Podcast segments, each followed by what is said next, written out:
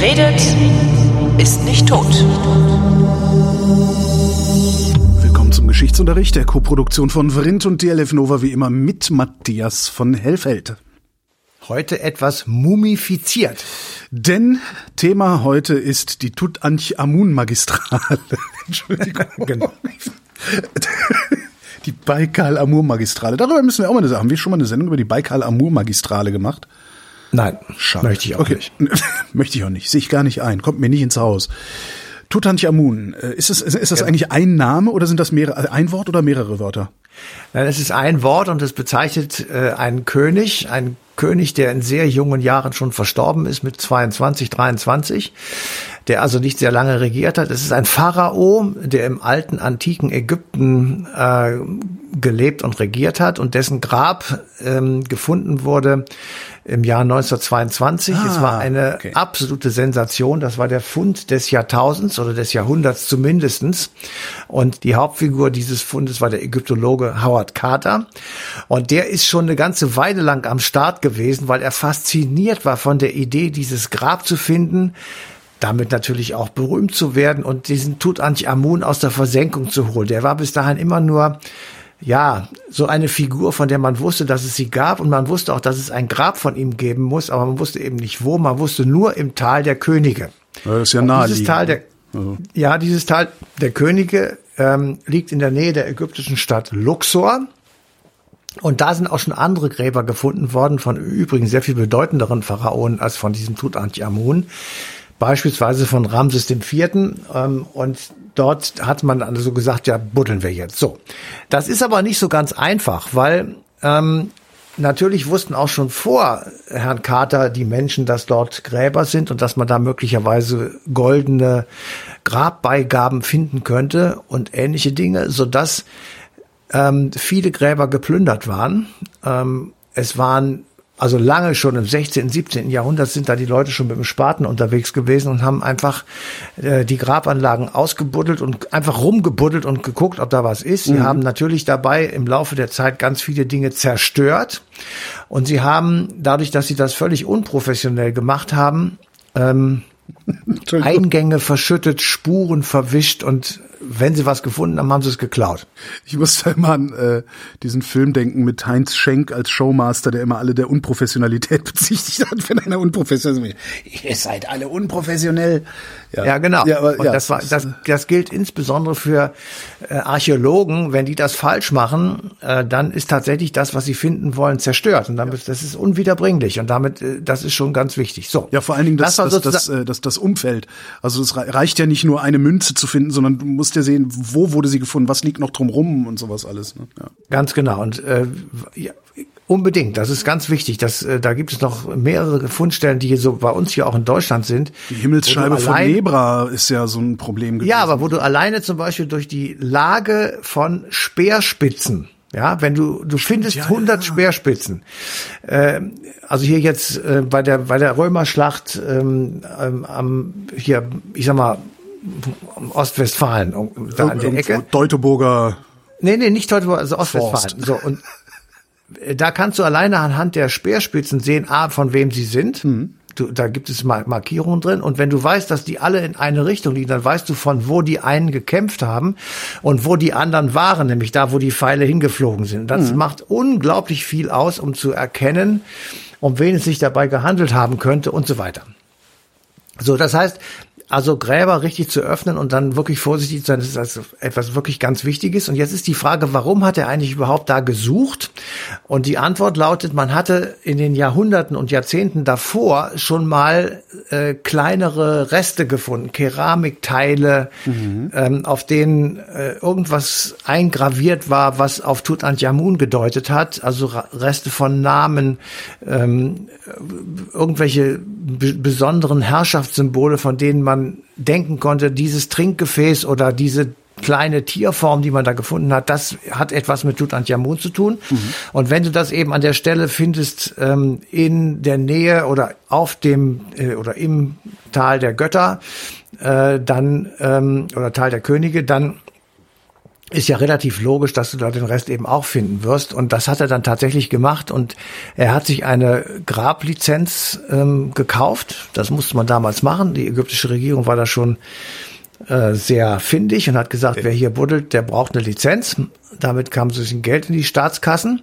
Und er findet tatsächlich nach fünf Jahren Buddeln äh, dieses Grab. Und ähm, das, also die die Tatsache, also als er zum ersten Mal diese diese Archäologen zum ersten Mal vor, ich sag mal, der Eingangstür zu dieser Grabstätte stehen, dann ja. siehst du also eine Tür. Und dann ist ja der Punkt, äh, wer macht die jetzt auf?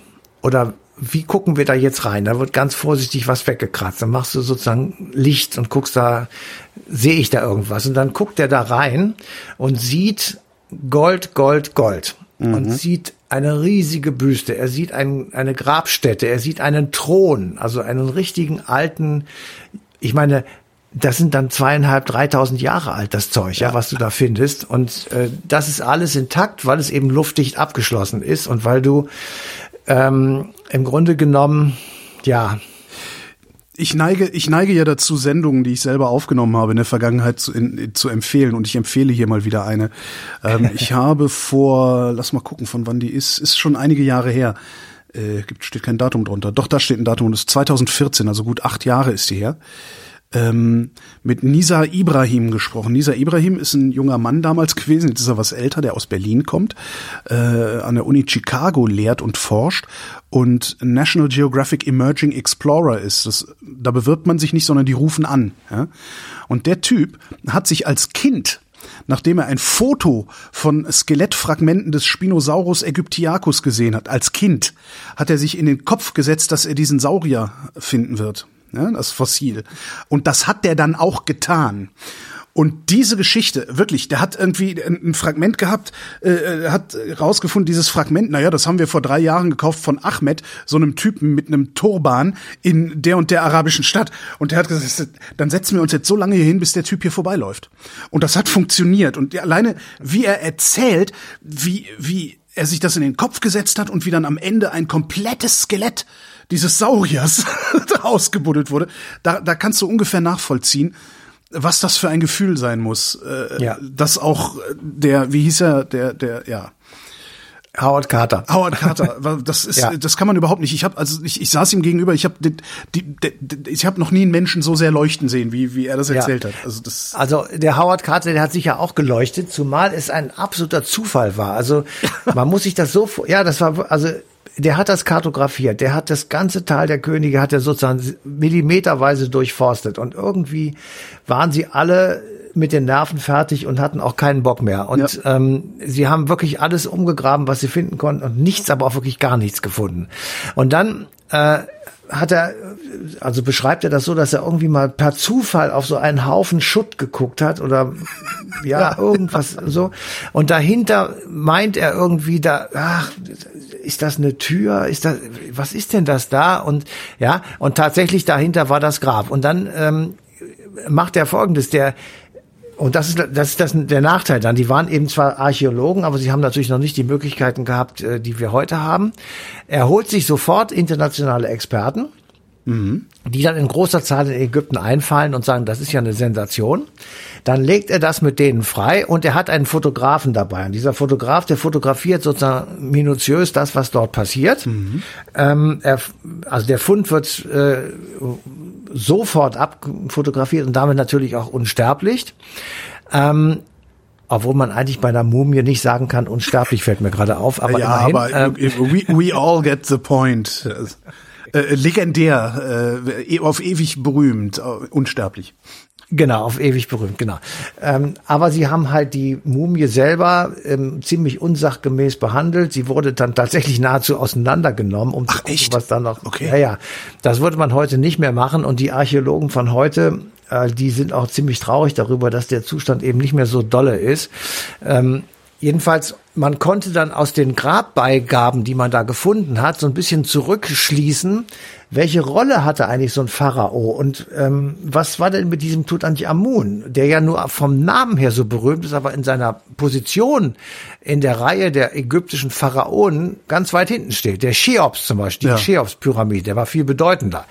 Ähm, und ähm, Ah, da- Das, das war komplett un, unberührt, dieses Grab von das war Tutanchamun. total heißt, man- unberührt. Okay. Das war, das ist, äh, das ist sozusagen mit seinem Tod errichtet worden und äh, seitdem war da keiner mehr drin und dran und hat auch nichts da rausgeholt und die Plünderer, die da im vorher schon zugange waren, haben das einfach nicht gefunden.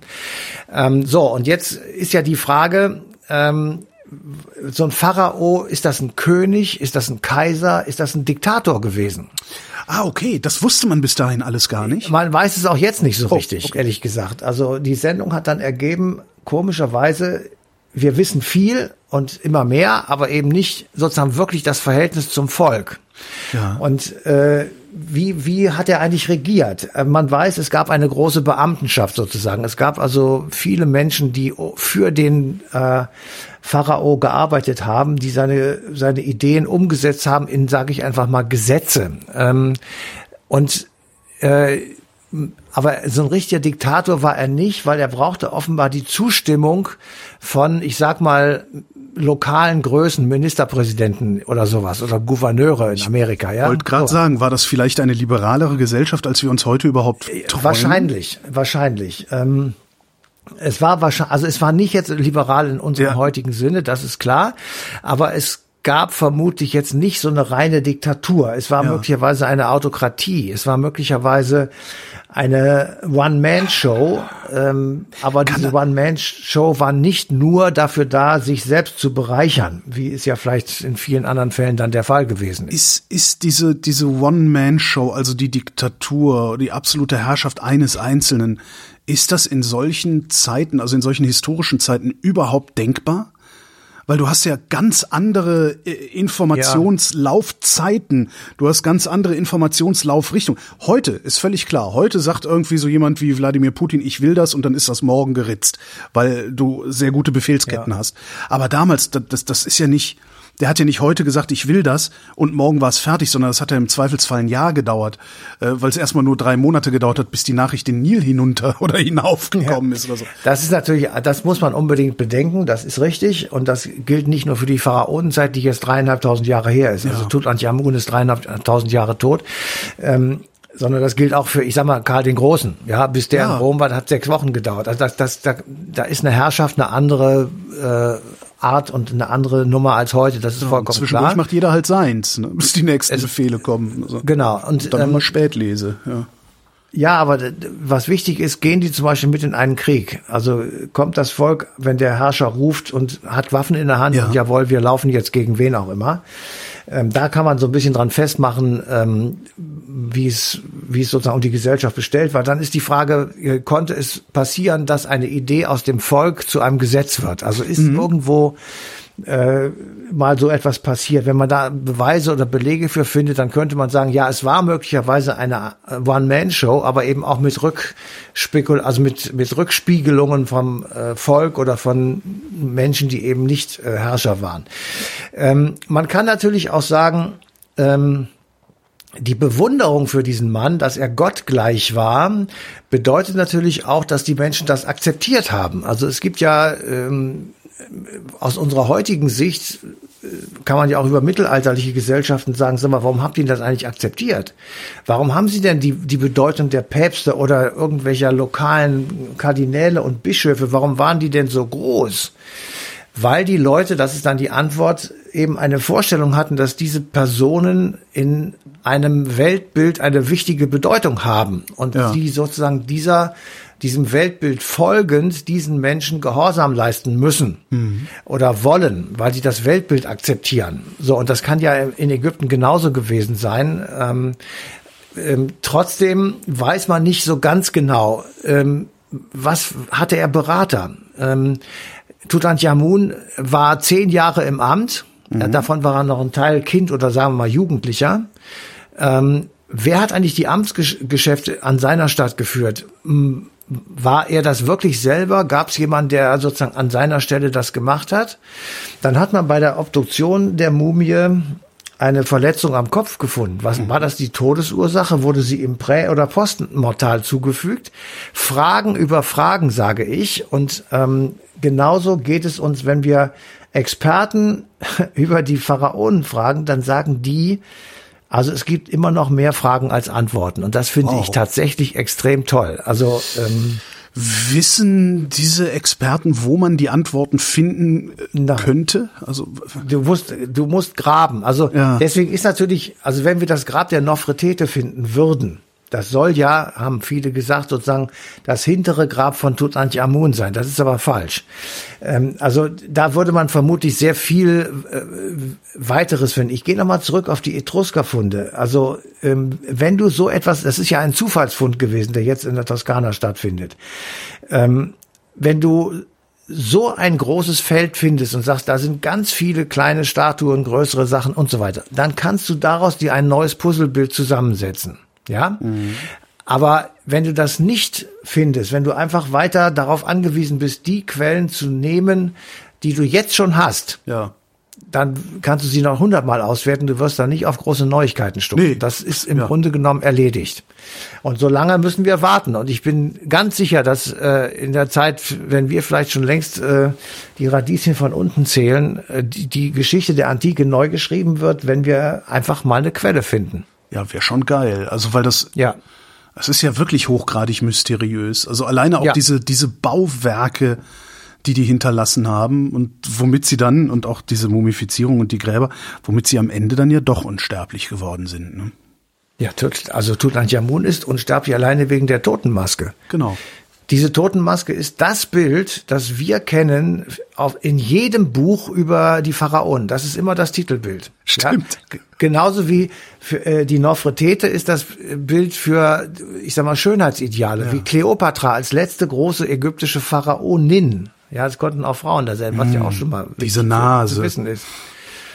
diese Nase, ja. Also, ja, also das ist schon, ähm, ja, das ist schon interessant. Matthias von Hellfeld, vielen Dank. Sehr gerne. Und euch vielen Dank für die Aufmerksamkeit. Die passende, passende Stunde Ausgabe eine History läuft am, manchmal macht, das, manchmal macht das Gehirn ja solche Sachen wirklich mit einem, ne? Die passende Ausgabe eine Stunde History läuft im Radio und zwar am 12. Dezember 2022 auf Deutschlandfunk Nova.